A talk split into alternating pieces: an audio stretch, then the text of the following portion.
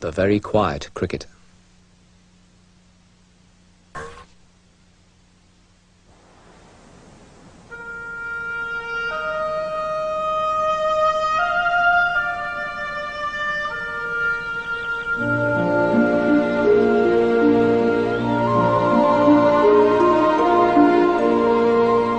One warm day, from a tiny egg, a little cricket was born.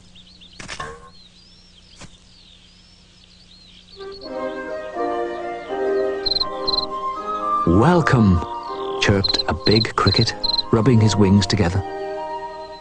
The little cricket wanted to answer, so he rubbed his wings together, but nothing happened. Not a sound.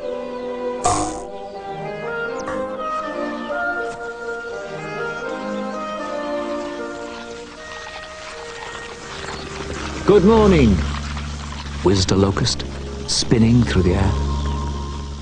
The little cricket wanted to answer, so he rubbed his wings together, but nothing happened. Not a sound.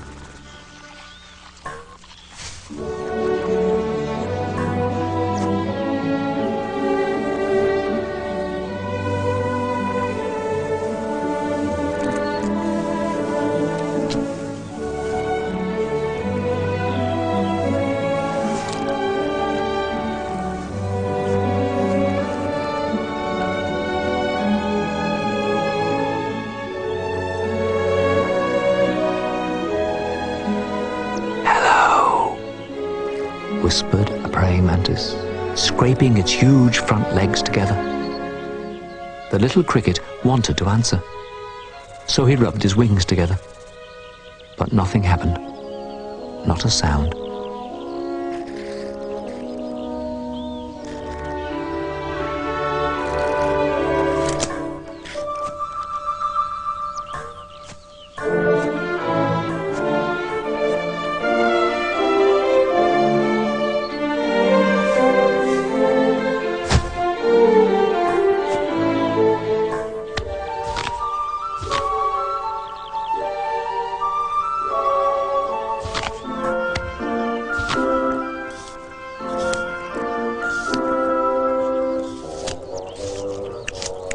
Good day. Crunched a worm, munching its way out of an apple. The little cricket wanted to answer, so he rubbed his wings together. But nothing happened. Not a sound.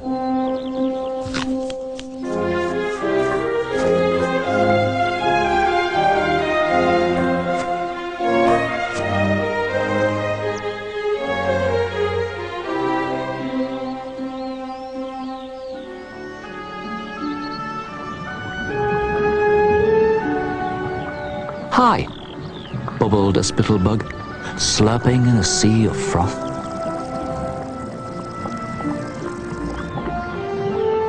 The little cricket wanted to answer, so he rubbed his wings together. But nothing happened. Not a sound.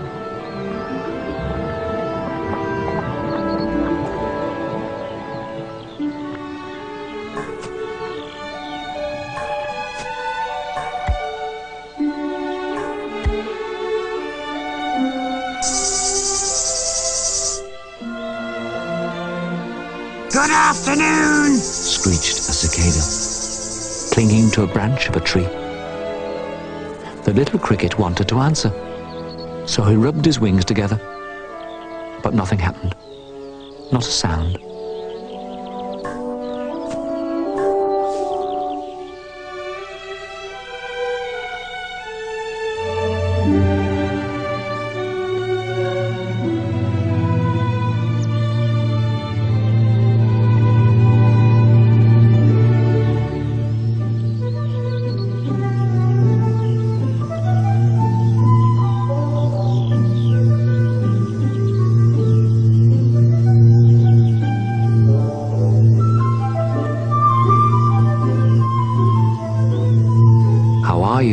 Hummed a bumblebee, flying from flower to flower. The little cricket wanted to answer, so he rubbed his wings together. But nothing happened. Not a sound.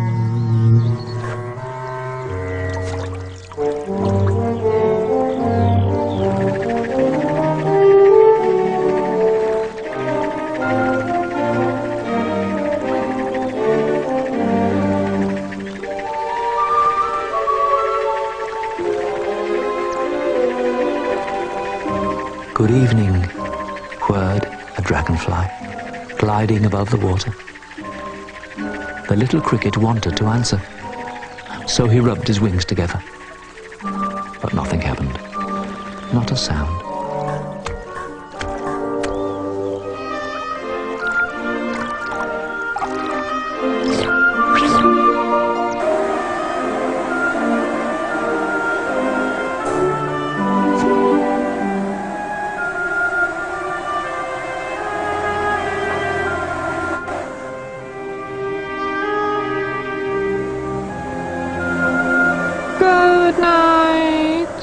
Buzzed the mosquitoes, dancing among the stars.